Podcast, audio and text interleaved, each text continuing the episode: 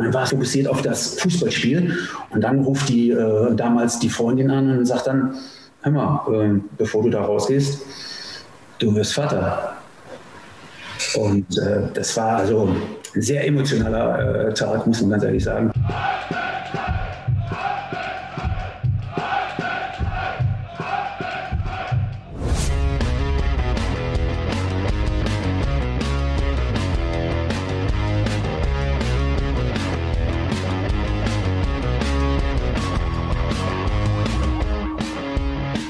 Mal wieder, liebe 09er, zu einer neuen Folge Herzlich anders, der 09 Podcast. Heute präsentiert von der Firma Prinzfinanz, mittlerweile seit 46 Jahren euer Ansprechpartner, wenn es um Immobilienfinanzierung und Privatkredite geht. Ja, und heute sprechen wir mal wieder mit einem ehemaligen 09er, den ihr alle noch kennt, sofern ihr die glorreichen Erstliga-Zeiten miterlebt habt. Und es macht ja einfach Spaß, über diese tolle Epoche zu sprechen. Und zwar mit einem Spieler, der in erster Linie dafür gesorgt hat, äh, dass unsere damaligen Keeper Ralf Allenberger und Udo May nicht so viel zu tun bekommen. Er war nämlich Innenverteidiger. Hallo Jörg Bach. Ja, erstmal Hallo an alle 09er und natürlich an dich, Fabian. Ja, wie geht's dir? Wo erwischen wir dich gerade? Erwische mich zu Hause.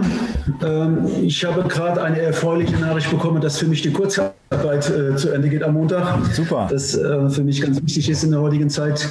Ähm, aber wie gesagt, ich bin zu Hause und ähm, fühle mich wohl, alles gut und äh, freue mich natürlich darüber, dass ja, für mich persönlich die Pandemie jetzt mal beruflich zu Ende geht.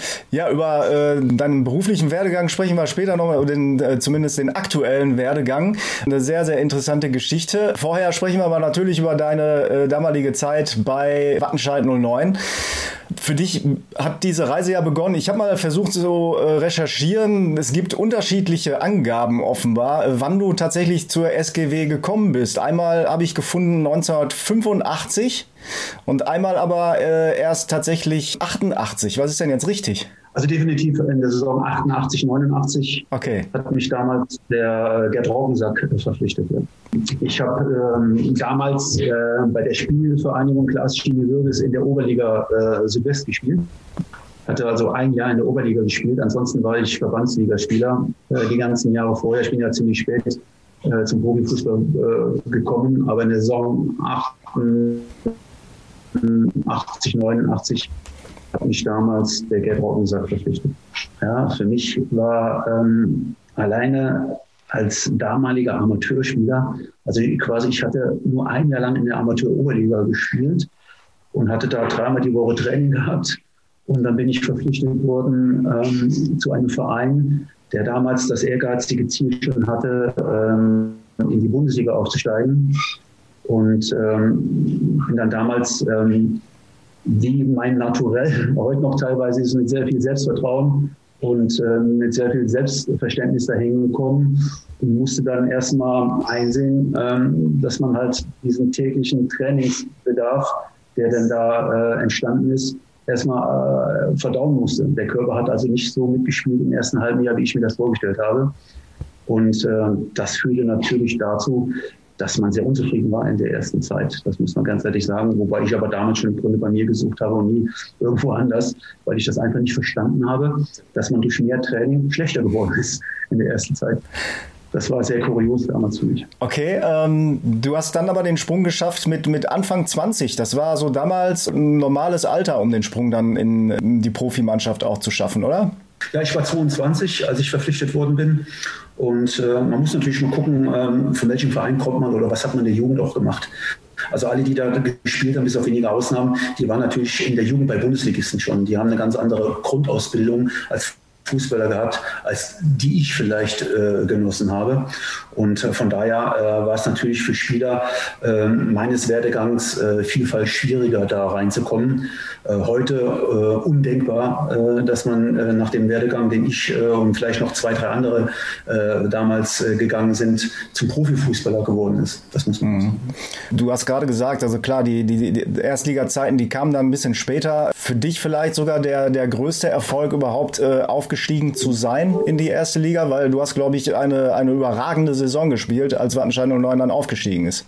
Ja, definitiv. Ähm, das ist natürlich ähm, im Nachhinein wenn man auch mal geschaut hat, unter welchen Voraussetzungen die SG Wattenscheid 09 damals gearbeitet hat.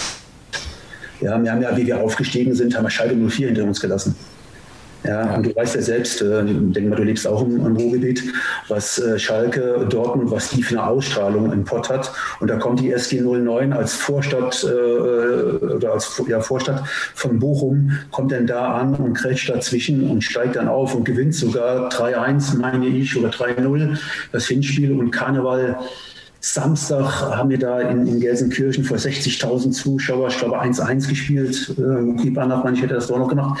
Das war ja sensationell. Das war ja sensationell, was wir damals mit den Mitteln, die wir hatten oder die der Hannes Bongertz dann, als er äh, kam, zur Verfügung gestellt bekommen haben, was wir da aufgestellt haben. Das war Wahnsinn. Und äh, du hast, glaube ich, fünf Tore sogar in, in der Saison erzielt, ne?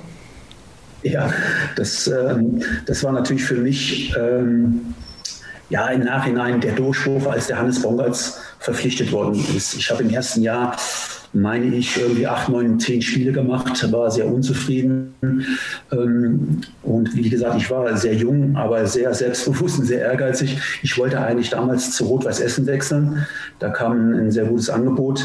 Und dann hat der Hannes Bongartz ähm, ein Training bei uns geleitet, äh, das weiß ich noch ähm, obwohl er noch gar nicht offiziell äh, Trainer war. Und dann hat er ganz klar gesagt, also Jörg, wenn du hier bleibst, ähm, du hast alle Voraussetzungen für das Spielsystem, was ich etablieren wollte. Da wussten wir alle noch nicht, dass wir mit Viererkette spielen.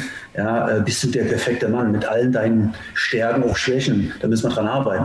Aber der hat es geschafft, innerhalb von vielleicht 20 Minuten mich davon zu überzeugen, dass ich auf einfach da bleibe. Mhm. Und du bist da geblieben. Ihr habt 5 zu 1 gegen Berlin gewonnen. Das entscheidende Spiel, äh, um den, den Aufstieg dann tatsächlich auch klar zu machen. Da hast du auch getroffen. Ja, aber der eigentliche Glücksmoment an dem Tag, den hatte ich in der Kabine gehabt. Ähm, da hatte ich ein Telefongespräch mit meiner Frau gehabt. Und die hat mir dann damals gesagt, dass wir Eltern werden. Das war ungefähr zwei Stunden vor dem Spiel. Ja, und äh, dann ist ist man dann irgendwie das Spiel gegangen. Man war so äh, fokussiert auf das Fußballspiel. Und dann ruft die äh, damals die Freundin an und sagt dann, hör mal, äh, bevor du da rausgehst, du wirst Vater. Und äh, das war also sehr emotionaler äh, Tag, muss man ganz ehrlich sagen. Und dann hat das natürlich dazu geführt, dass man gewonnen hat, äh, dass man auch das 1-0, meine ich, gemacht habe, bin mir nicht sicher, aber dass man dann auch ein Tor gemacht hat. Also das war schon einer der perfektesten Tage, die ich als, als, als Mensch so erlebt habe. Aber privat, Fußball, das war alles in wenigen Stunden. Das, das war unglaublich. Und ich glaube, ihr habt ganz gut gefeiert danach, ne? Ja, das äh, konnten wir alle sehr gut. Ja, das war ähm, immer ähm, natürlich situationsbedingt, ähm, dass wir denn da ähm, jeder Sieg, ähm, besonders natürlich den Aufstieg da gefeiert hat. Ich kann mich noch daran erinnern, wie wir denn da, ähm, ich glaube Donnerstag war das Spiel und wir hatten da glaube ich noch zwei, ein oder zwei Spieltage gehabt und dann kam dann der große Tag, wo wir dann ähm, mit dem Autokonvoi durch Wattenscheid gefahren sind. das war schon sehr emotional und ich kann mich daran auch noch erinnern an den Boss, an den, an den Klaus Steinmann, Günter, Ritti, äh, Günter Ritter oder Cassie Klee, Manny Krause, ähm, der damals Obmann war, wie emotional für alle, die das waren, also die daran gearbeitet haben. Das war, sind für mich Gesichter, die habe ich eher noch in Erinnerung als irgendwo das ein oder andere Tor oder der ein oder andere Sieg, sondern äh, die Gesichter damals von denen, die das ein bisschen im Hintergrund äh, gestanden haben, ähm, das war irgendwie Wahnsinn, muss man einfach sagen. Für mich auf jeden Fall. Stimmt das, dass ihr drei Tage oder drei Nächte durchgefeiert habt? Also jetzt kann man ja drüber sprechen, dass der Uwe Neuhaus und ich, ja, wir waren, glaube ich, zweieinhalb Tage nicht zu Hause. Ja. In den gleichen Klamotten unterwegs. Und äh, das hat dazu geführt, glaube ich, dass äh, Hannes Baumgartz euch auf die Bank setzen wollte, ne, in dem Spiel danach. Also ich muss jetzt gerade überlegen, ich meine, unser nächstes Spiel wäre, war in Münster. Ja, genau. Haben wir in Münster. Und für Münster gar, ging es um alles in dem Spiel. Um alles. Und der Uwe und ich, wir saßen dann hinten auf der Rücksitzbank, fix und fertig gezeichnet. Und da kam der Hannes Baumgartz und hat gesagt: So, Jungs, alle rechnen damit, dass ihr nicht spielt, aber ihr zwei spielt. Und wenn was schief geht und wenn das nicht so läuft, mehr hat er nicht gesagt. Und das waren die schlimmsten 90 Minuten meines Lebens. Aber wir haben es hinbekommen. Wir haben, glaube ich, 1-1 gespielt oder 2-2. Es war ein relativ gutes Spiel von unserer Seite noch. Und, ähm, aber das hat dann auch dazu gehört, dass man halt ganz einfach da gefeiert hat und dann natürlich in die Verantwortung nochmal gesprungen ist. Und ähm, ja, das sind so, so Momente gewesen oder, oder Gespräche gewesen, die wirst du nie vergessen. Ja. War das damals tatsächlich auch so eine, eine, Zeit, wo man häufiger vielleicht dann doch noch irgendwie sich ein Bierchen genehmigen konnte, wenn man mal ein gutes Spiel abgeliefert hat? Oder äh, wart ihr damals auch schon so hochprofessionell und habt gesagt, nee, nee, das äh, kostet zu viel Kraft? Ja, also das muss man ganz, äh, ganz ehrlich sagen, wir waren natürlich da auch sehr diszipliniert. Ja, man muss sich ja das vorstellen, ähm, es ist ja nicht Schalke 04 aufgestiegen, sondern es ist Wattenscheid 09 aufgestiegen und alle haben damit gerechnet, dass die äh, sofort wieder absteigen, mhm. dass die überhaupt keine Chance haben. Ja, das ist ja auch das, muss man ganz ehrlich sagen, der, der, der Hannes Bongertz konnte das ja wunderbar vermitteln. Für, für den Hannes Bongertz hat festgestanden, der wird Trainer in Wattenscheid, der hat ein System und wir steigen auf. Es gab für ihn keine zweite Meinung. Das haben wir ein Jahr lang, haben wir das gehört. Ja? Und für ihn war da doch klar, Aufstieg, da war der nächste Schritt, wir steigen nicht ab. Die würden ihr blaues Wunder erleben, was da passiert ist. Ja, der hat uns da so viel Selbstvertrauen gegeben mit seiner Einstellung. Und der, der Hannes war ja auch damals schon, und ich denke mal, das ist auch immer so geblieben, sehr selbstbewusst mit dem, was er da gemacht hat. Ja, und der war von seinem Spielsystem ähm, selbst in Kaiserslautern hat, hat er es ja auch versucht, aber hat es nicht so gut geklappt. Und wie er dann zu uns damit kam, da war das ja ein voller Erfolg. Wir sind ja teilweise belächelt, wir haben gegen Bayern München gespielt, da hat Lothar Matthäus Lieber gespielt, wir haben mit Viererkette gespielt. Damals schon. Ja, und ähm, das hat schon ähm, für sehr viel Aufruhr gesorgt, aber auch für uns als Spieler. Ähm, immer wieder hat er es hinbekommen, dass wir total fokussiert waren, dass wir total auf seiner Seite auch waren. Klar hat man dann innerhalb der Mannschaft, der ein oder andere ist aus dem Raster gefallen, der hat sich nicht äh, so gut mehr verstanden, wie das vorher war. Ich kann mich noch ganz gut erinnern, da ein Harry Kügler, das war ja einer der Lichtgestalten in, in Wattenscheid, der da auch Kapitän war und der da ähm, Dreh- und Angelpunkt über Jahre war, dass er nicht so gut mit dem System da zurechtkam und dass da mal auf der Bank gesessen und wieder reinkam oder Jochen Thea, das war auch seine immer äh, als Spieler irgendwo gesetzt und dann kam das neue System, dann hat das nicht gepasst. Klar hat man dann auch solche Situationen gehabt, gell? aber die Mannschaft letztendlich, egal wie sie gespielt haben, egal wer da mal ausgefallen ist oder sowas, das System hat bestanden nach zwei Jahren und da war Erfolg da. Man muss aber immer wieder dabei sagen, man muss die Voraussetzungen immer vergleichen, die, die wir Wattenscheid hatte. Wir hatten Klaus Steinmann gehabt, aber dann war Ende, da war nichts mehr. Mhm. Ja, und ähm, die ähm, vom Vorstand ähm, an der Spitze mit Klaus Steinmann, die haben ja alles ermöglicht zur damaligen Zeit. Mhm. Ja. Heute undenkbar, dass man so einen Verein führen könnte. Heute undenkbar. Ja. Aber das betrifft natürlich auch viele andere Vereine, die kannst du heute nicht mehr so führen. Oder konntest, ja, als, als damals, das ist ganz einfach so. Aber der Hannes Bomberts, der hatte dafür gesorgt, dass ganz Wattenscheid hat dran geklaut, wie der dann auch die ersten Pressekonferenzen, die ersten Interviews gemacht hat. Ich kann mich noch daran erinnern, dann ging das mit RTL Anpfiff los. Ja, und dann immer so, ja, aus der kleinen Lohheide bekannt mit ihrer Bratwurst. Da haben wir schon so einen Hals bekommen, weil die über die Bratwurst gesprochen haben und nicht über uns. ja, und dann haben wir das ja, ich sage, über drei, vier Jahre da richtig super gemacht und immer wieder in der Klasse. Ja.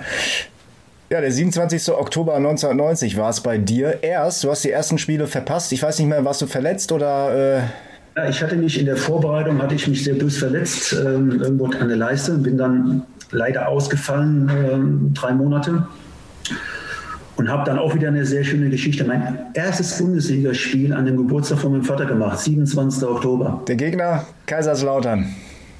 In Kaiserslautern, freitagsabends, Fritz Walder äh, ja. Und? und dann noch, meine ich, meine ich noch, der, der ähm, Frank Hartmann hat Tor geschossen und ich habe sogar die Vorlage gebracht. Das waren auch wieder so, eine, so, so Geschichten manchmal, äh, die kann nur der Fußball schaffen. Ja, absolut. Und äh, Ihr habt dann 1-1 gespielt in Lautern, danach äh, 3 1 gegen Hertha BSC äh, gewonnen, die ja dann auch mit aufgestiegen sind. Danach gab es allerdings dann so eine Phase, da gab es bittere Pleiten. Unter anderem ein, man will es gar nicht aussprechen, 0 zu 7 in München und äh, kurz darauf auch noch ein 0 zu 4 gegen den großen Rivalen VfL Bochum. Was war da los in der Phase? Ja, man hat natürlich dann auch, mittlerweile, äh, auch in der ersten Liga Lehrgeld bezahlt. Das muss man auch ganz klar sagen. Ist ja nicht so, dass wir da alle weggehauen haben.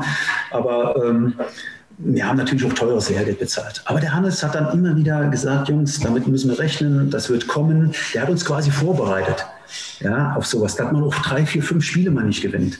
Ja, aber der hat damals, hat er da äh, in dem Bereich ähm, ähm, mit den Spielern, die äh, vorzubereiten, die dann auch geistig auf Situationen vorzubereiten, die wir vielleicht gar nicht wahrhaben wollen. Wir waren ja aufgestiegen, wir waren ja die Größten. Ja, aber der hat es dann auch da verstanden, die Ruhe zu bewahren, uns vorzubereiten. Und das haben wir dann letztendlich auch äh, gut weggesteckt. Ich weiß noch ganz genau, wie wir das 7-0 verloren haben. Da hatten wir nagelneue Trikots bekommen. So gestreifte Schwarz-Weiß-Trikots wie Juventus Turin. Ja, und ähm, da fährst du dann dahin und dann kriegst du sieben Stück und äh, ich glaube, der Lautrup war das gewesen, den ich dann, oder der unmittelbar Immermann, ich glaube, der hat vier Tore geschossen. Und dann sind wir zurückgeflogen und dann saß der noch vor mir im Flieger. Dreht sich irgendwann rum und hat, und hat dann zu mir gesagt, oh, er hat ein bisschen Pech gehabt heute. ja, aber das, das, das, das waren Sachen, die haben natürlich auch äh, dazu gehört. Ich glaube aber, das Rückspiel im Bochumer Ruhestadion haben wir dann gewonnen.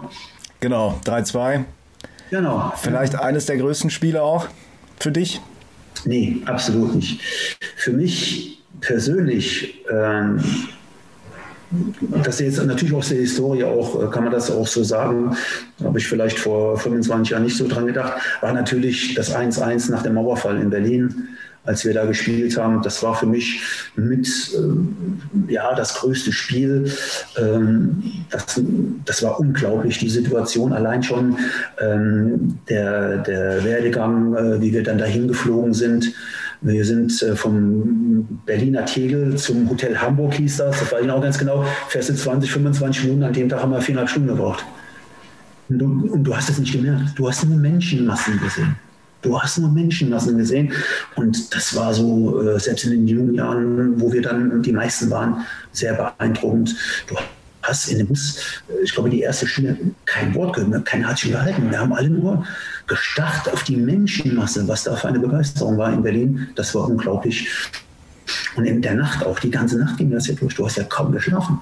Ja, und dann kommst du ins Stadion, äh, zwei Liga-Zeit, äh, und spielst da vor 70, 80.000, ich weiß nicht.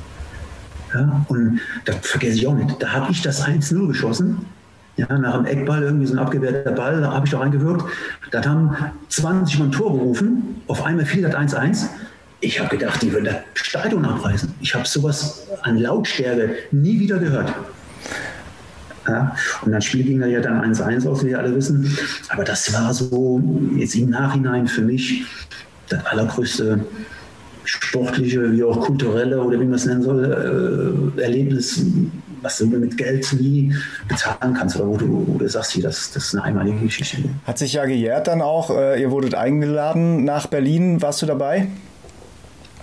Nein, leider nicht. Ich musste beruflich äh, absagen. Wir hatten ja dann ähm, mal ein Treffen in Wattenscheid gehabt, wo wir uns dann nach all den Jahren mal wieder gesehen haben. Also ich persönlich habe dann sehr viele Spieler erstmal wieder nach 10, 15 Jahren gesehen. Ja, ähm, das war natürlich auch äh, sehr schön und äh, feuchtfreudig war das letztendlich auch und das hat sehr viel Spaß gemacht. Dadurch äh, ist natürlich dann jetzt auch mal sowas entstanden, dass wir gesagt haben, wir machen das, wir treffen uns wieder. Wir hatten dann auch eine sehr schöne Geschichte, fand ich. Der Dirk Conti hat das, glaube ich, äh, der Harald Kügler haben das in die Hand geholt. Da ist der äh, Manni Krause, sein 80. Geburtstag, äh, hat er gefeiert und hat dann mit dem Sohn von ihm was vereinbart, ähm, dass halt ein paar Spieler ganz gerne ihn auf der Insel da, äh, just wo er lebt, überrascht. Und dann haben wir es hinbekommen, ich glaube, es sind mit zwölf oder 13 ehemalige Spieler dahin gefahren und der wusste von nichts.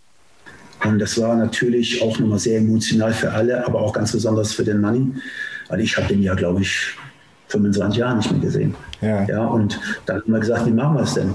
Dann haben wir ausgemacht, der Sohn hat dann eine Räumlichkeit gemietet, die natürlich viel zu groß war, aber er musste ja dem Manni irgendwas sagen. Oder? Dann haben die das irgendwie so hinbekommen, dass ich das nicht so richtig mitbekommen habe. Und dann bin ich da irgendwo rein, da ist hier noch frei. Und dann hat der Manni mich so gesehen und angeguckt und seinen Sohn und auf mich gezeigt. Und wenn ich wieder rauskam, ist der nächste rein. Äh, beim zweiten, dritten ist natürlich aufgefallen, was da los war. Und dann war natürlich ein großes Hallo. Da waren wir zwei oder drei Tage, Freitag, Samstag, Sonntag waren wir da gewesen. Und äh, leider konnten wir das ähm, wegen der Pandemie nicht mehr wiederholen. Aber ich glaube, sobald das wieder möglich ist, werden wir uns dann nochmal treffen ähm, und äh, nochmal einen schönen Abend äh, verbringen. Lass uns nochmal über die Erstliga-Zeiten sprechen. Wenn ich an die Zeit zurückdenke, ich habe mit meinem Vater schon auf der Tribüne gesessen, es waren tolle Spiele dabei. Ich habe ganz, ganz viele davon auf VHS-Kassette, äh, die ich mir immer wieder angeschaut habe. Was man leider Gottes tatsächlich im Internet nicht findet und was ich auch nicht auf VHS-Kassette habe, das ist dieses 2 zu 0 gegen die Bayern.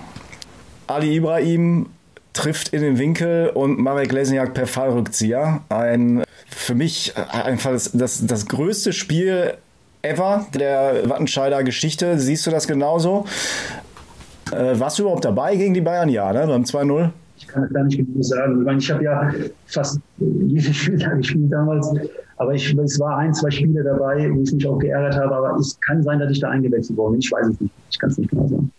Aber es war äh, im Nachhinein oder schon ein sehr bemerkenswertes Spiel, weil die ja mit voller äh, Kapelle da aufgelaufen sind.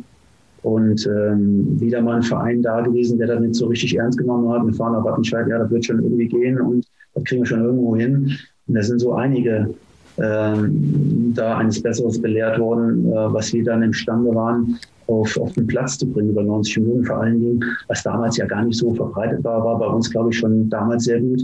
Wir haben immer eine sehr starke Bank gehabt. Also für unseren Kader war die Bank, egal ob da drei reinkamen oder drei gewechselt worden sind, es ging ganz einfach weiter, da kam immer noch was. Ja, und das war damals ähm, bei unserem kleinen Budget, was wir hatten, damals schon eine, eine sehr äh, wichtige äh, Waffe, ja, wenn, wie gesagt, ich bin ja auch die ersten drei Monate äh, ausgefallen. Da hat der, der Bulli Sievert meine Position gespielt und hat er damals äh, überragend gemacht. Und normalerweise durften wir den Jungen gar nicht da rausholen. Ja. Aber das war auch wieder Hannes Wongertz. Der hat halt eine andere äh, Philosophie gehabt von einem Innenverteidiger. Der Bulli war natürlich zwei Köpfe kleiner als ich. Ja, äh, aber hat es mindestens genauso gut gemacht wie ich. Und, aber trotzdem hat er damals gewechselt. Aber das sind so Spiele gewesen, die, ähm, glaube ich, äh, über Jahre, wie du jetzt auch schon sagst, in Erinnerung bleiben, die von unserer Seite überragend gemacht worden. Ja, ich habe jetzt nochmal nachgeschaut. Äh, ohne Einsatz im Kader steht hier bei transfermarkt.de. Ich weiß es, ich kann das nicht mehr genau sagen. Ich weiß auch, ich habe in München mal bei einem 3-3 nicht gespielt. Ja. Da war ich, glaube ich, äh, gelb gesperrt, wenn ich das richtig habe. Da hat der, auch der Marek Lesnek drei Tore geschossen. Ja, unglaublich. Man hat den polnischen Adler gemacht, glaube ich. Äh, unvergessen. Ähm, aber es waren trotzdem natürlich auch phänomenale Spiele dabei, wo auch du auf dem Platz standst. Ich denke zum Beispiel an das äh, 4 zu 3 gegen Schalke. Ja, auch, ja, mit Sicherheit. Das war natürlich auch sehr emotional. Oder die ersten Spiele gegen VfL Bochum, die sind ja. natürlich auch sehr emotional gewesen. Ja, also ich muss ganz ehrlich sagen, die, die, die ganzen Spiele, ähm, jetzt im Nachhinein, das ist so ein Film. Jetzt kommt das eine oder andere mal wieder hoch, wenn man drüber spricht. Aber da ich ja, ich sage jetzt mal so, wenn man bei uns im Haus ist, nichts erinnert daran, dass ich mal Fußballprofi war. Tatsächlich. Obwohl es meine Kinder damals ja, hier hängt kein Foto oder irgendwo oder sowas. Das gibt es hier bei uns nicht, weil ich einer bin. Wie gesagt, alles hat seine Zeit, alles ist gut und äh, konzentriere mich immer wieder auf das Neue und spreche nicht über das, was hinter mir war. Okay. Ja, klar, wenn es positiv war, dann nehmen wir das mal. Oder meine Jungs, die sind ja im Ruhrgebiet beide äh, geboren, die haben das dann auch noch ein bisschen so mitbekommen. Äh, ich habe ja dann aufgehört, da waren die sechs und sieben. Ähm, dann wissen die das ein oder andere nach und durch Internet heutzutage können die ja alles äh, da recherchieren recherchieren selbst. Ähm, aber ich selbst ähm, lege da keinen großen Wert drauf. Okay. Aber es waren, wie gesagt, ganz, ganz tolle Zeiten und nach vier Jahren ging es dann ja leider wieder runter in Liga 2. Für dich ging es weiter in Liga 1. Du bist zum HSV gewechselt für 600.000 Euro, wenn äh, ich richtig informiert bin. Für damalige Verhältnisse nicht gerade wenig, ne? Ja, das war damals ein sehr großer Kampf, ähm, den ich da mit mir ausgefochten habe mit meiner Frau. Weil ich behaupte mal ganz einfach im Nachhinein, wäre der Hannes Bongertz als Trainer geblieben in dem Jahre, würde ich mit meiner Familie immer noch in, in Wattenscheid leben. Okay. Ja, also ich war so verwurzelt da ähm, mit dem Verein und, und ähm, mit der ganzen Region da. Ähm, wir haben uns da so wohl gefühlt und, und, haben uns da auch in der Nachbarschaft da, äh, haben wir heute immer noch Kontakt zu der eine Familie da, die da neben uns gewohnt haben, ähm, wo wir dann gesagt haben, äh, wir sind zwar sehr heimatverbunden, haben das letztendlich dann auch gemacht, dass wir wieder in die Heimat sind, aber das war damals eine Situation, die richtig wehgetan hat. Ähm, es gab natürlich für mich, Gott sei Dank, äh, zwei, drei sehr gute Angebote und ähm, habe mich dann dazu entschlossen, weil die Situation damals ähm, auch sehr ja, prekär war, weil damals auch die Britta Stallmann da Einfluss genommen hat und da auf einmal mit, mit mir einen Vertrag aushandeln wollte, wo ich gesagt habe, äh, ich habe keinen Berater, aber ich will nicht unbedingt äh, mit einer Dame einen Vertrag aushandeln, die vor zwei Jahren noch nie im Fußball ich nie gesehen habe. Ja, und wie gesagt, ich war ja da sehr direkt und habe das dann auch ein bisschen, glaube ich, anders formuliert. Aber ich wollte das ganz einfach nicht. Ja, es gab da damals im Vorstand natürlich die Streitigkeiten, ähm, wie das dann manchmal auch so ist. Auch in den besten Familien kommt es immer vor, dass man da nicht äh, einer Meinung ist. Aber letztendlich hat mir da eine Phase gehabt, wo ich das Gefühl hatte, keiner kann mit mir über die Zukunft vom Verein sprechen. Okay. Ja, wie soll es denn weitergehen oder mit wem geht es weiter oder weiß ich was. Und äh, dann hieß es dann, äh, ja, die Britta Schlammer würde das jetzt in die Hand nehmen. Und das wollte ich damals einfach nicht. Ich wollte es nicht und habe es letztendlich auch nicht gemacht. Mhm. Und dann bin ich zum HSV gewechselt. Ja. Anschließend, ich glaube, du warst ein Jahr oder eine Saison beim HSV und bist dann äh, nach Düsseldorf zu Fortuna. Mhm.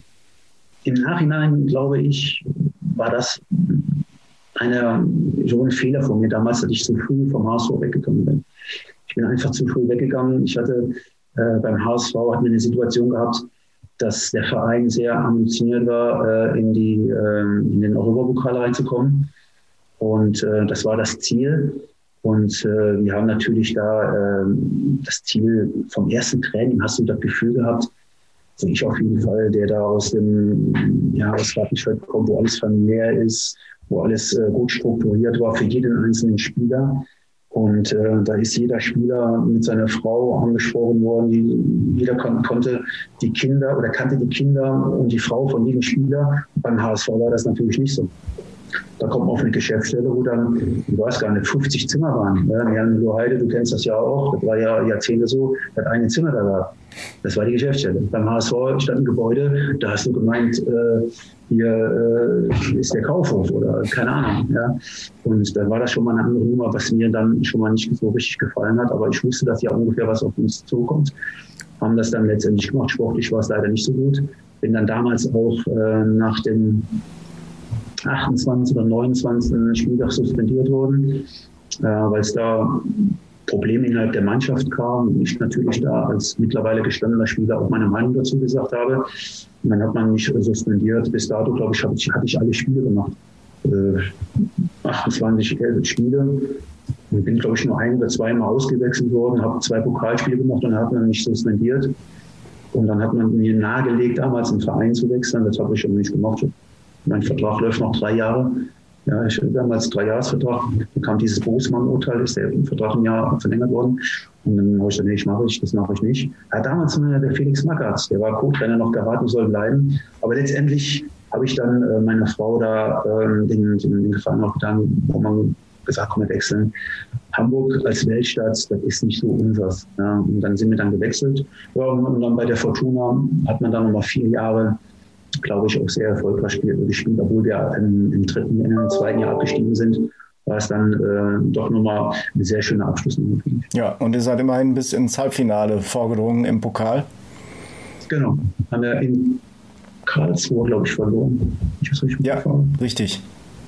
Mhm, haben wir in Karlsruhe damals verloren und hatten damals ähm, einen sehr interessanten Trainer mit dem Alexander Ristic, also der sehr emotional war zwar irgendwo kein guter Trainer, aber einer, der Menschenkenntnisse hatte, der nur erfahrene Spieler hatte. Ja, der wollte keine jungen Spieler haben, weil der ist immer von einem gewissen äh, Grundvoraussetzungen ausgegangen. Und die konnten junge Spieler haben. Ja, und, und ältere Spieler, die zwei, drei Stationen hatten, die konnten da gut einschätzen, wenn du mit dem Alexander Ristic äh, trainiert hast und gesprochen hast oder wenn der Spieler angesprochen hat. Ja, ich, ich vergesse nie, da ist damals der Predaric von Stuttgart äh, gekommen und äh, hat äh, so als junger Spieler, als U21-Nationalspieler die ersten sieben, acht Monate vielleicht einmal zwei Spiele gemacht. Der hat ihn ja aufgeschrieben. Weil der seiner Meinung nach der eine andere verkehrt gemacht hat oder keine Ahnung. Es war sehr komisch manchmal. Aber auch sehr erfolgreich, das muss man sagen. Wir machen an der Stelle einen kleinen Werbebreak, sind gleich zurück. Jetzt stellt sich der heutige Sponsor vor, die Firma Prinzfinanz. Hallo liebe 09er, hallo liebe Freunde des gepflegten Fußballs. Mein Name ist Nils Hölscher und ich bin Geschäftsführer der Firma Prinzfinanz. Seit 1974 vermitteln wir in Bochum vor Ort in der Prinzregentstraße Baufinanzierung, Modernisierungskredite, Privatkredite oder Unternehmensfinanzierung und das vor allem in Form von persönlicher Beratung. Wir sind transparent, haben Kontakt zu allen deutschen Banken und freuen uns auf eure zukünftigen Anfragen.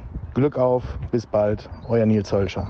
Jörg, wenn du die Wahl hättest, heute Profi sein zu können oder damals, für welche Zeit hättest du dich entschieden? Immer wieder für die Zeit, die ich gelebt habe. Immer wieder.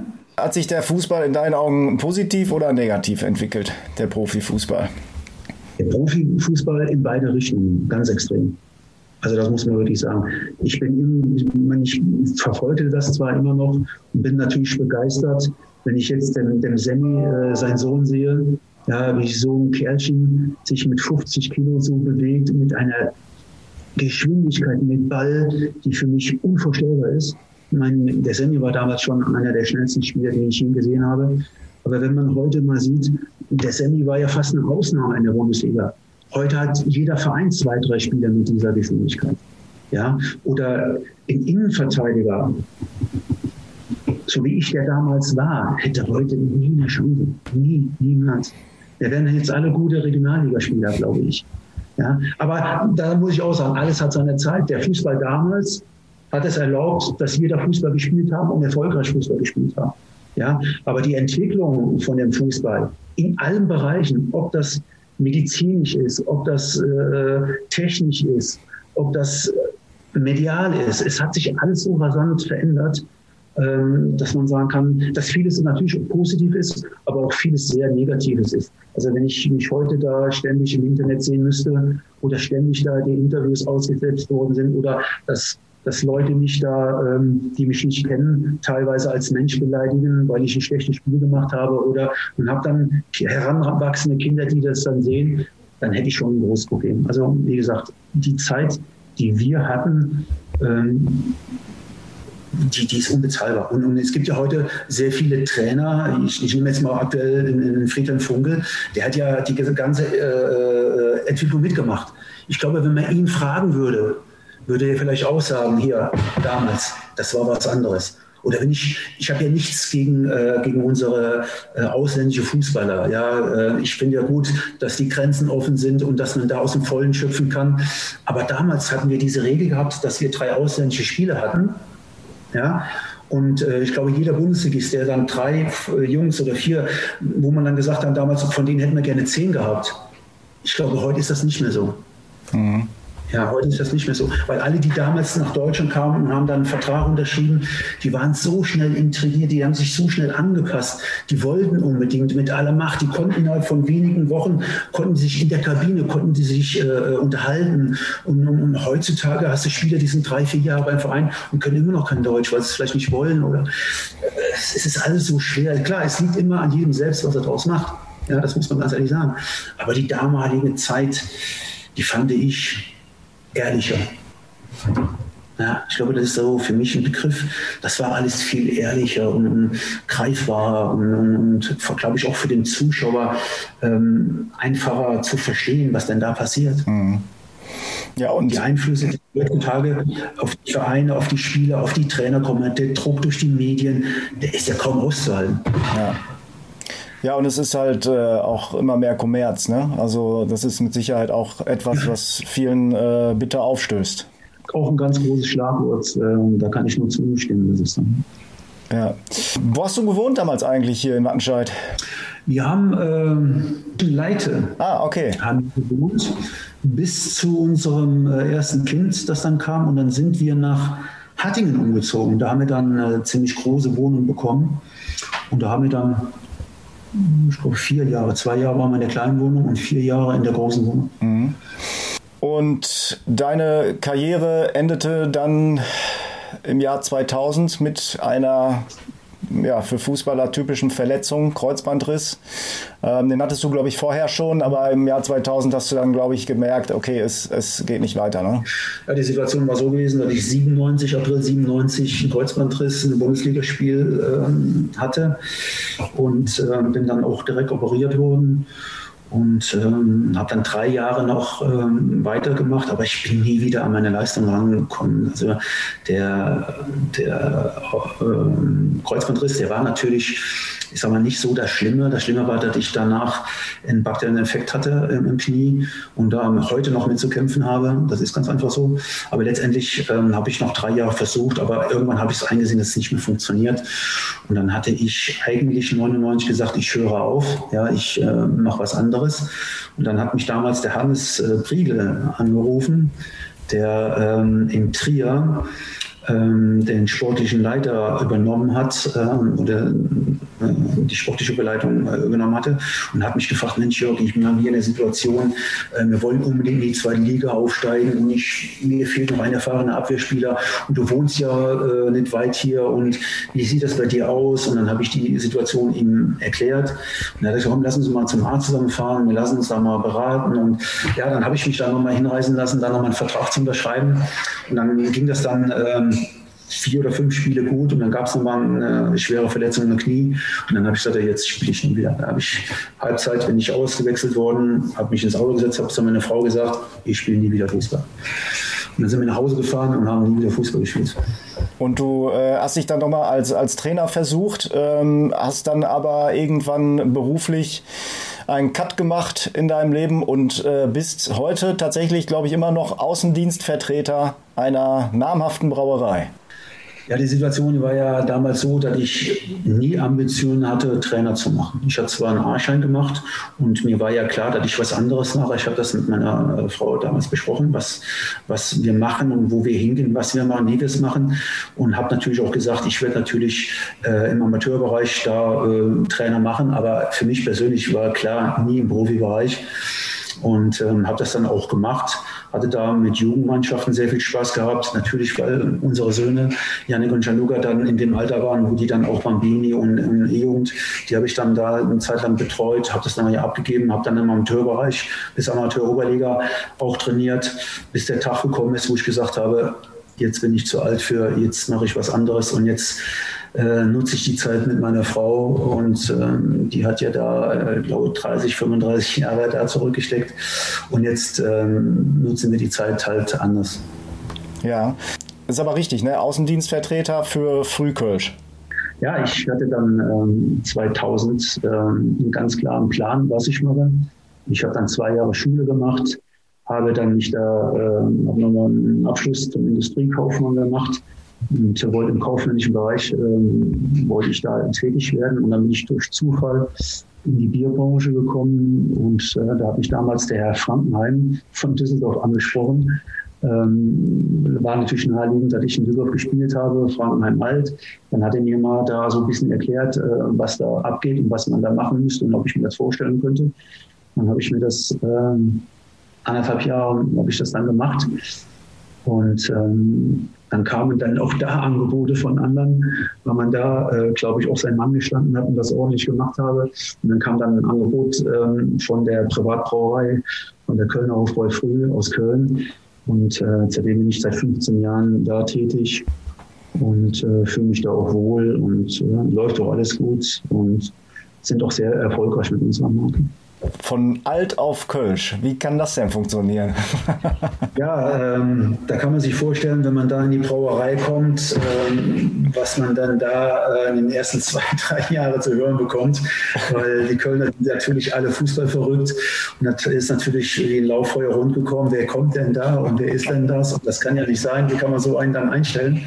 Aber mittlerweile haben die Wogen sich natürlich gequittet und man lacht und flaxt, wie das auch sein sollte. Ähm, aber der Fußball in Köln, der ist jede Sekunde spürbar. Wenn du, sobald du über die Landesgrenze kommst, wenn du, sobald du nach Köln reinkommst, ob du mit unserer Reinigungsfrau sprichst oder mit unserem Inhaber oder mit meinem Chef, mein Chef, ganz extrem, Dirk Heisterkamp, seit 45 Jahren VfL Bochum-Fan, okay. hat alle meine Spiele da gesehen mit Wattenscheid. Ja, also als der das gehört hat, hat er mit mir gesprochen und dann nur die alten Dingern rausgekramt. Heute noch sehr emotional, aktuell ihm fehlen ein Punkt, um aufzusteigen in die erste Liga. Also kann man sich vorstellen, was da manchmal für Gespräche geführt werden zwischen uns. Also auch eine sehr schöne Geschichte. Verfolgst du denn noch, was, was äh, mit 09 passiert aktuell? Ja, ich verfolge das natürlich so ähm, immer noch am Rande, äh, klar. Ähm, es tut natürlich weh, was da passiert ist. Auf der anderen Seite, wenn wir mal realistisch sind, als der Klaus Steinmann dann letztendlich da ausgestiegen ist und verstorben ist, war es ja irgendwo eine Frage der Zeit, wann wo, oder dass das Geld fehlt. Ja, das war ja immer so früher. Wenn man, wie gesagt, wenn der Alte, wenn der Boss mal aufhört, dann wird es schwer. Und ähm, das war leider irgendwo ein Tod auf Raten für den Verein. Ich bin ähm, da sehr äh, emotional auch gewesen, teilweise, wenn man das so gesehen hat und gehört hat, äh, was da abgeht und wie. Aber auf der anderen Seite, es war leider zu erwarten. Ja? Und ähm, ob da jetzt Fehler gemacht worden sind, ob man das Ruder noch rumreisen konnte oder hätte, das kann ich nicht beurteilen. Ja, dafür bin ich einfach zu weit weg.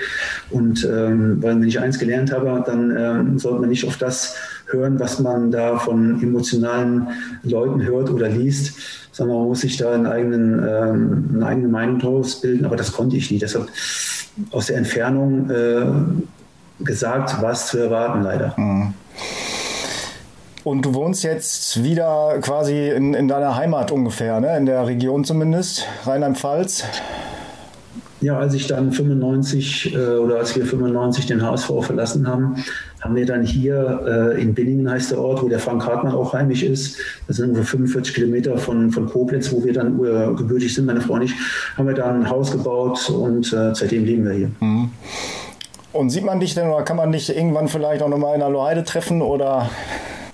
Wir werden das mit Sicherheit machen, dadurch, weil wir ja ähm, so eine Legendengruppe, äh, WhatsApp-Gruppe gegründet haben, uns da ähm, austauschen. Auch mal mit dem einen oder anderen telefoniere ich natürlich äh, sehr gerne mal. Ähm, werden wir uns natürlich auf jeden Fall treffen und wir werden natürlich auch zum, dies zum Anlass nehmen, ein Spiel zu besuchen oder mal irgendwas zu organisieren, dass man halt mal, mal so ein 09 Legendentreffen da macht, wo dann noch 200, 300 Leute vielleicht kommen zugunsten des Vereins. Und dann müssen wir uns mal irgendwas einfallen lassen. Vielleicht machen wir noch mal ein kleines Einlagespiel oder irgendwie sowas. Ich denke mir, ähm, alle, die dann da ähm, interessiert sind, die werden da mitmachen. Und dann sind das ganz besonders die Leute vor Ort noch, wie der Frank Courtney, Buckmeier oder, oder äh, Stefan, glaube ich, der wohnt ja auch noch da. Harald Kügler, der Semi ist da auch sehr interessiert. Äh, ich wäre auf jeden Fall äh, dabei, wenn man sowas auf die Beine stellen würde. Aber ich glaube schon, dass wir das mal machen. Ja, wir Fans würden uns sehr darüber freuen, euch auch mal wieder zu sehen tatsächlich und äh, gemeinsam einfach mit euch so ein bisschen über die Vergangenheit quatschen kann. Auch wenn du berechtigterweise sagst, was vergangen ist, ist vergangen. Und ähm, das heißt aber nicht, dass man sich mal wieder sehen genau. lässt oder mal. Also ich, ich lebe äh, irgendwie nach dem, also ich lebe nie in der Vergangenheit. Äh, das habe ich irgendwie gelernt. Keine Ahnung, das ist ganz einfach so. Ich kann das genießen. So jetzt die Stunde mit dir oder die Stunde, die habe ich jetzt sehr genossen. Das macht auch Spaß. Aber ich kann mit meinen Kindern sagen, ich war mal das, das und das. Und, äh, ich schäme mich für das, was ich heute mache oder so. Das wird dann alles nicht so passen. Wo du Scham sagst, die peinlichste Aktion auf dem Platz für dich. Hast du da was im Kopf, wo du sagst, oh Mann, das ging gar nicht? Ja, ich bin da irgendwie mal ins Straucheln gekommen. In Bremen. Ich denke mal, ich denke mal, da spielst du drauf an. Ja, das passiert auch. Das hat auch dazu gehört. Ähm, ich kann mich sehr gut an die Situation äh, erinnern, aber möchte sie jetzt nicht beschreiben. Mit 1,91 kann das mal passieren, oder? Das, das hat man einen Knoten in ja. den Beinen und ja, das dann, krabbelt, dann krabbelt man schon mal durch den 16-Meter-Raum. Ja, das war sehr kurios. Aber letztendlich, das gehört zu einer Karriere auch dabei. Äh, aber lieber sowas, äh, sagen wir, wo man drüber schmunzeln kann, als ob man sich da irgendwie schwer verletzen würde oder man hätte da irgendwie ja. umgehauen oder was ich was. Von daher kann ich gut damit leben. Der Ball ist ja, glaube ich, irgendwie auch noch äh, gegen den Arm ge gesprungen oder so. Kann das, ich meine ich in Erinnerung zu haben. Und der Schiedsrichter hat irgendwie ganz. Wir müssen nicht mal darüber sprechen. Alles gut. okay. Jörg, ähm, dann lass uns doch mal einmal über deinen tollsten Moment reden im Fußball. Von mir aus gerne natürlich auch äh, bei 09. Wir haben schon über viel gesprochen, aber gab es da noch einen Moment, wo du sagst, das, das ist einfach äh, da träume ich tatsächlich heute vielleicht noch, auch wenn du mit dem Fußball mehr oder weniger abgeschlossen hast? Ja gut, ich glaube, die zwei tollsten Momente, die habe ich hier geschildert. Einmal ähm, das Spiel nach dem Mauerfall, ja, was sehr, sehr emotional war und natürlich das, das, das äh, Rückspiel, ja, das war das Rückspiel, glaube ich dass wir da gegen Berlin äh, donnerstags abends an der Lohheide, leider nur vor, ich glaube, 8000 Zuschauer waren nicht mehr ausverkauft, äh, da wir da den, haben den Aufstieg klar gemacht. Also das waren so die Momente, ähm, wo ich sage, äh, es war sensationell. Mehr kannst du als Fußballer nicht erwarten und mehr ging auch nicht. Ja, immer wieder unter der Voraussetzung, mit wem hast du das erreicht? Ja, die, die Mitspieler waren ja alle so ähm, keine Stars oder keine hochbezahlten. Im Gegenteil, da kamen noch in Anführungsstrichen, wenn ich das mal so sagen, gescheiterte Spieler zu uns. Weil sie die jetzt, der Frank Hartmann zum Beispiel, der, der Frank Hartmann war ein gestandener Fußballprofi, der äh, mit seinen 30 Jahren damals zu uns kam oder 29, ich weiß nicht mehr, oder 28, der schon viel erreicht hat. Und der Hannes Bommertz hat gesagt, das ist noch das Puzzleteil, was uns braucht. Der kam ja im Winter und er hat auch ganz großen Anteil in der Rückrunde, dass wir aufgestiegen sind. Also jeder Spieler, der da war, der hat eine Berechtigung gehabt. Er hat teilweise eine Vergangenheit gehabt, vielleicht auch keine gute Vergangenheit. Ich glaube auch der, der, der Stefan Hörning, als der kam, ähm, der hatte da auch ganz große Probleme. Wenn ich das richtig im Kopf habe, als Kaiserslautern war er in der Stammspieler, kam zu uns. Ja, und Hans-Werner Moser, der kam zu uns, war kein Stammspieler in Kaiserslautern. Da sind die bei uns alle nochmal aufgeblüht. Und um, ähm, großer Verdienst nochmal äh, vom Trainer, dass der das alles so zusammengelegt hat. Er hat einen riesen Puzzle gehabt, einen riesen Einzelteile und hat da ein Gemälde draus gemacht, das unbezahlbar war für Wattenscheider Verhältnisse, aber wir sind auch wichtig. Ja, das sind so die Momente im Nachhinein, wenn man sich das so vor Augen äh, äh hält, das haben wir auch bei dem ersten Legendentreffen, haben wir das auch mal drüber gesprochen, ja, äh, wo man gesagt hat, ey, das ist ja Wahnsinn, was wir damals erreicht haben. Zum Nachhinein kommt das dann irgendwo, wenn die Fußballkarriere zu Ende ist und vergleicht das mal mit anderen äh, Vereinen oder spricht man mit anderen Spielern, äh, äh zeitgleich mit Schalke-Spielern mal gesprochen haben, welche Voraussetzungen oder was die für ein Geld verdient haben. Und die sind, glaube ich, nur Fünfter, Vierter, Fünfter geworden.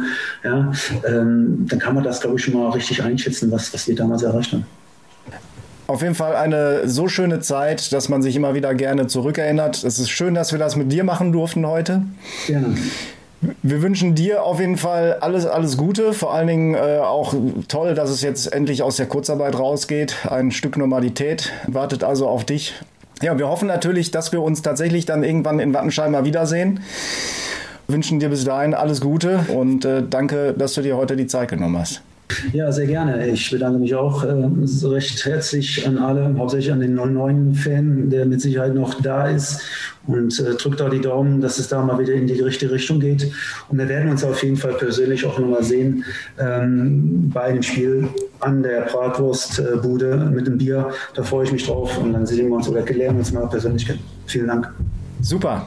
Jörg, mach's gut. Tschüss, mach's gut. Danke. Bitte. Ciao.